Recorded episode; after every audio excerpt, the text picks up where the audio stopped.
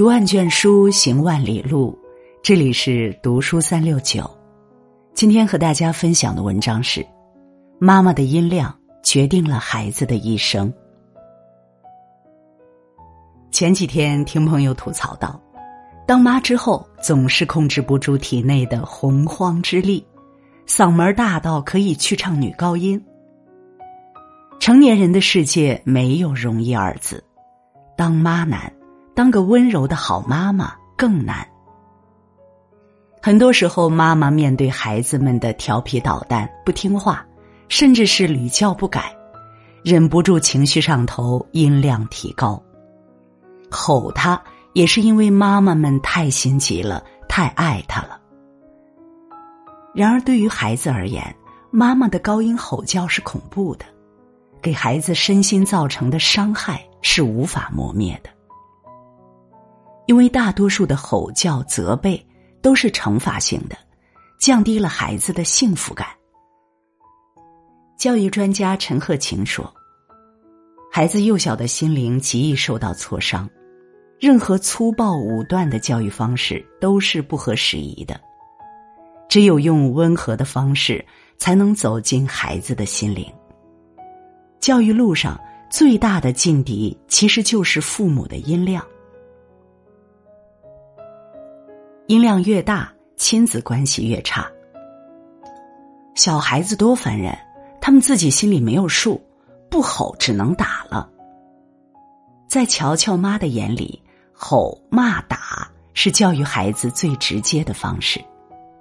乔妈的座右铭是：心里不爽就是要吼出来。正面的亲子沟通在他们家是没有的。本该是喜欢腻在妈妈怀里撒娇的年纪，乔乔却和妈妈一点都不亲。但其实，吼是一种情绪的宣泄，不是解决问题的根本办法。吼这样的教育方式本身就是语言暴力，夹杂着不平等。换位思考下，当我们做父母的在生活工作中犯错时，是喜欢有人给你耐心指导，以便下次不再犯错，还是喜欢别人上纲上线对你进行指责？孩子还小的时候，需要父母去引导他，等待他，不要急于求成。小孩的观念里没有对错，当你对孩子大吼时，他不知道他为什么错了，会感到迷茫和恐惧。次数多了以后，小孩会不知道哪些他能做，哪些不能做，看父母脸色行事，没有自己判断事情对错的能力。父母用简单粗暴的大音量斩断了孩子的翅膀，却指责孩子不会飞，伤了孩子的心。而有经验的父母会平等沟通，引导孩子自愿去做事，让孩子感到尊重。最成功的教育，就是让孩子做的事正好是父母希望他做的。音量越大，孩子越糟糕。我们一直提出要尊重小孩儿，但是在管教小孩时，又开始展示家长权威。心理学家莫纳舒尔认为，如果父母的管教方式是呵斥和命令，孩子会很容易在心理和言辞上。表现出攻击性，父母音量越大越吼，孩子越不听话。你让他往东，他偏偏往西，效果甚微。长期在父母这样的教育方式下，孩子会通过磨磨蹭蹭、唱反调这样的方式进行反抗。当孩子也朝着你大声喊叫时，不是他的翅膀硬了，而是你让他受伤了。大吼大叫，有些孩子看似没反应，但其实在悄无声息中破坏了孩子的大脑结构，伤害着孩子，让孩子的成长受阻。小勇的妈妈就喜欢用吼叫的方式逼孩子乖乖就范，导致成年后的小勇性格在潜移默化的向妈妈靠拢，甚至于有轻微的创伤后应激反应。他特别讨厌女性用尖锐刻薄的语气和他说话，只要任何人冲他喊，他就会像一头见了红色的牛一样，间歇性失去理智。